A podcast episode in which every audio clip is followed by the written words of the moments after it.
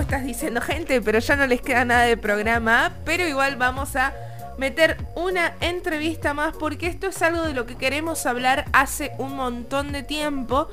Eh, y para hablar de esto, porque uno genera un montón de basura en su casa y tenemos que aprender a qué hacer con eso, estamos con la licenciada Alejandra, cofundadora de Pixca, que es Cultivando Tierra y Comunidad. Y como les dije al principio de nuestro programa Postmundo y México, Un Solo Corazón, este es un proyecto que viene desde allá, desde México. Hola Alejandra, ¿estás ahí? ¿Nos escuchas bien? Hola, hola, buenas tardes a todos. Sí, los escucho muy bien. Qué bonito, qué bien, mortal. Bueno, Ale, contanos un poco qué es Pixca. ¿Lo estoy pronunciando bien? Así es. Bien. Pues mira, Pixca proviene de una palabra náhuatl, es una de nuestras raíces indígenas que tenemos aquí en nuestro país y significa precisamente cultivar.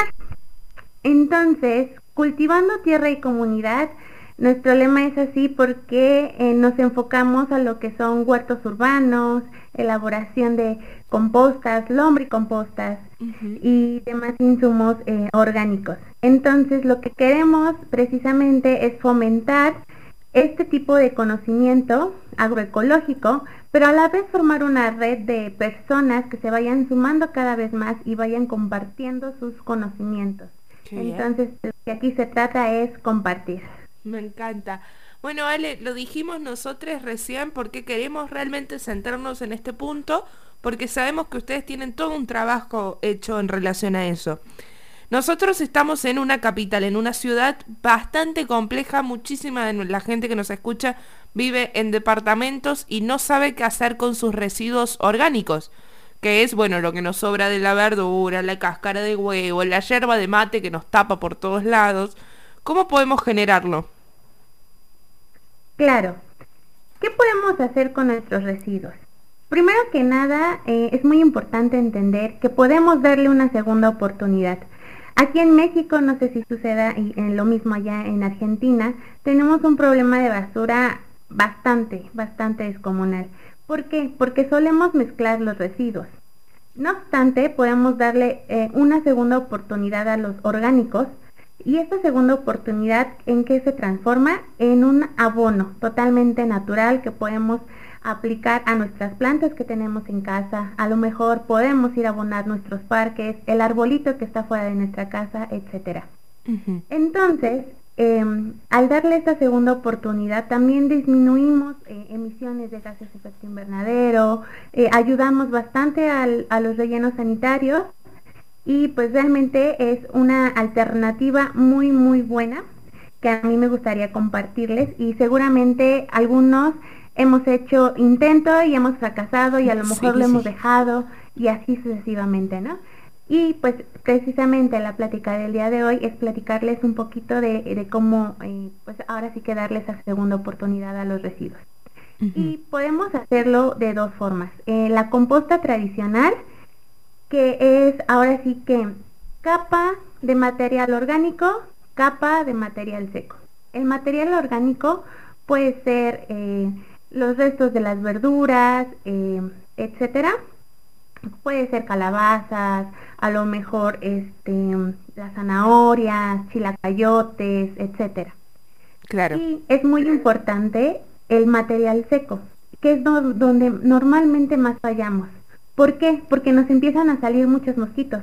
No sé si ustedes ya alguna vez han intentado hacer una composta y han observado que salen mosquitos o a lo mejor algún otro tipo de insectos. Claro, vos sabés, Ale, que lo que empecé a hacer, yo tengo la bendición acá de, vivir en la capital, pero tener patio, entonces todo lo que junto de hojas secas y de pasto, cuando se seca es lo que le pongo encima al compost.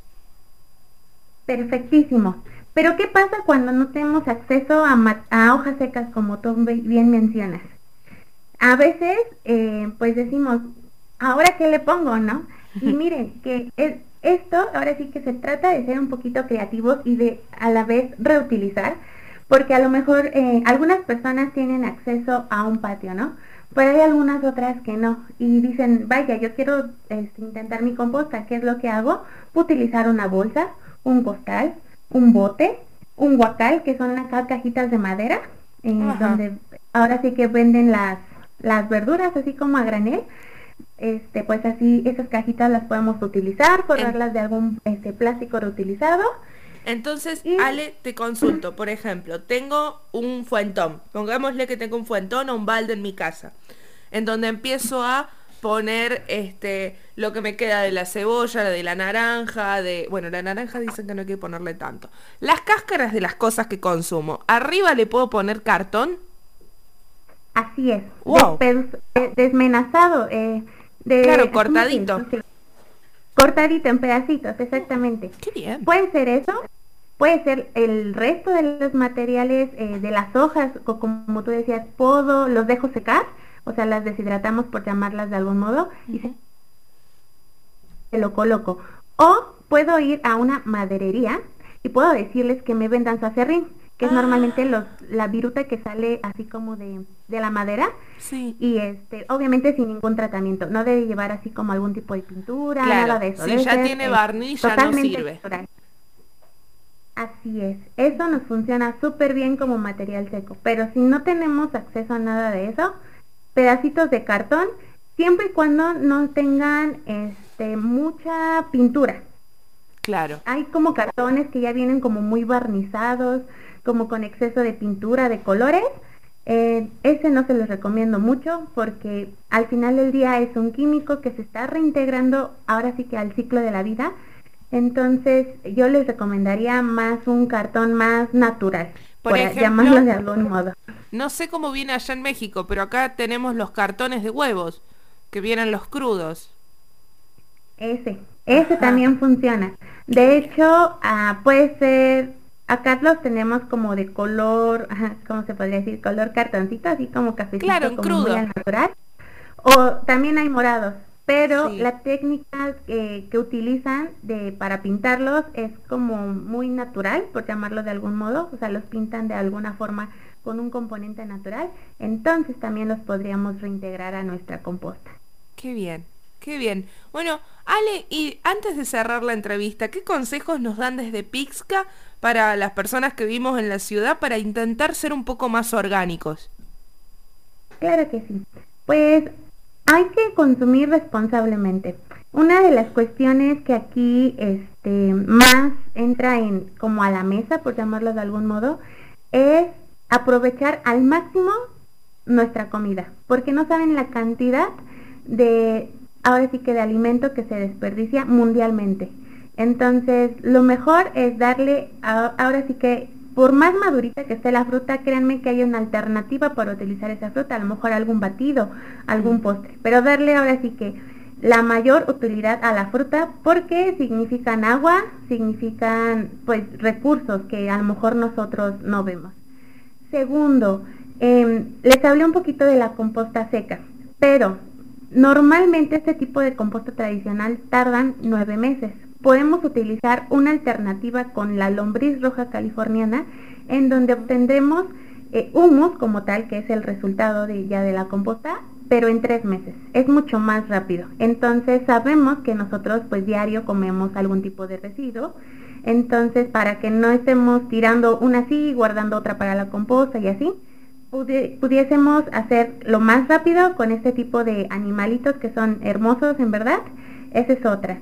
Y pues obviamente ir como ah, cambiando un poco nuestros estilos de vida, de a lo mejor eh, disminuir nuestro consumo de carne, eh, utilizar otros medios de transporte alternativos, animarse por tener un huerto urbano para que vean y vivan toda esta experiencia de cultivar y cosechar nuestros propios alimentos, van a creerme que hasta saben diferente a los que compramos normalmente. Sí. Eh, y pues esos serían algunos de los consejos que yo les daría. Ale, eh, yo te, quería hacer una consulta porque yo eh, incursioné en el compost, pero llegó un momento en el que no, no lo continué porque la verdad ya no sabía qué hacer con, la tierra que me daba. Ya había rellenado mis macetas, eh, ya había puesto en todos los lugares en los que necesitaba un, eh, un abono compostado y no sabía qué más hacer después y por eso dejé de hacerlo. ¿Tenés ideas así que, se que puedan servir para después, una vez que satisfaciste las necesidades por lo que lo empezaste, cosas que se puedan hacer con lo que te da el compost? Claro, uno de ellos sería compartirlo con nuestros vecinos, con nuestras familias. Les aseguro que hay muy, pocas personas en el mundo que no tienen una planta. La mayoría tenemos al menos una en casa, entonces podríamos utilizar este abono que normalmente se aplica eh, cada 15 días, cada mes, dependiendo la condición de nuestra planta. O lo otro que hacemos aquí en Pixca es, a lo mejor no todas las personas tienen como el tiempo, a veces se entiende, ¿no? Por el trabajo y demás cuestiones personales. Entonces pudiesen intercambiarlo.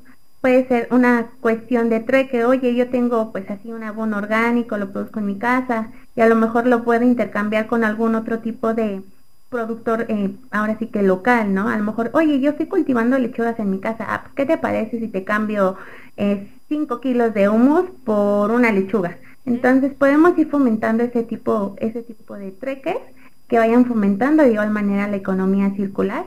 O a su vez, ¿por qué no? También darle como un valor. Créanme que esto dentro de, la agroecología es considerado como el oro negro. No solamente por los nutrientes, sino porque a veces decimos, ay, es basura, ¿no? Que es un término eh, coloquial que normalmente usamos, que pues normalmente no es basura, sino residuos, y podemos ah, darle como algún tipo de de provecho económico también. Claro.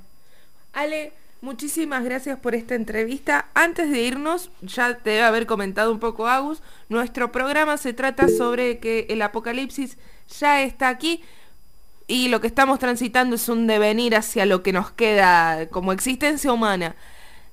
Por eso te queríamos preguntar cómo es cultivar o cómo es apostar a proyectos agroecológicos en este fin del mundo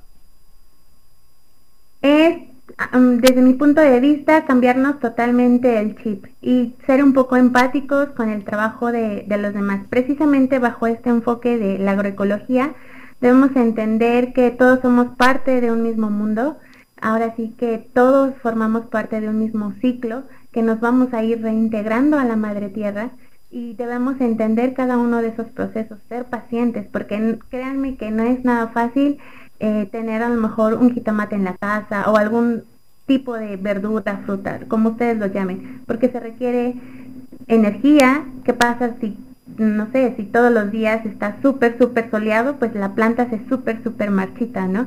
Entonces debemos entender que hoy en día, como ustedes lo mencionan, estamos en un parteaguas de que o nos, ah, ahora sí que nos nos acoplamos y nos ponemos las pilas para cambiar el modelo que tenemos actualmente, que nos está llevando pues a una catástrofe ambiental, o es pues, ahora sí que, ¿qué queremos? ¿Seguir existiendo, coexistiendo más bien con los demás seres vivos? ¿O queremos definitivamente como que extinguirnos, ¿no? Porque la Tierra ha vivido muchos procesos como estos de cambios y cambios y pueden ser cambios más catastróficos, si los queremos llamar de algún modo, pero sigue ahí la Tierra, ¿no? Sigue ahí, sigue resurgiendo la vida, adaptándose. Nosotros no corramos con la misma suerte. Entonces es entender eso de coexistir con otras especies, no somos ni la única ni la de mayor importancia, y entender todos los procesos de, de la naturaleza, y así vamos a ir exigiendo, pues, por ejemplo, alimentos más sanos, mejores eh, no sé cómo decirlo, políticas relacionadas a transporte, a tener em, como a una mejor calidad de vida. Ale, recordanos las redes sociales de Pixga y cómo les podemos seguir y colaborar con el proyecto. Claro que sí, muchas gracias. En Facebook nos pueden encontrar Pixga, entre comillas, cultivando tierra eh, y comunidad, y en Instagram pixga.mx la licenciada Alejandra Zaragoza. Muchísimas gracias por comunicarte con nosotros y por apostar a estos proyectos tan, tan piolas, aunque, bueno, nos quedan un poco lejos a nosotros en México, Argentina. Un solo corazón porque todos laburamos por lo mismo. Gracias, Ale. Gracias a ustedes por la invitación y créanme, cualquier duda que tengan pueden escribirnos a la página. Una de las bondades es como que nos van acercando a pesar de estar como geográficamente muy lejos, pero no duden en mandarnos un mensajito si tienen alguna duda. Ya saben, lo que aquí se trata es compartir el saber de la naturaleza. Muchísimas gracias, Ale.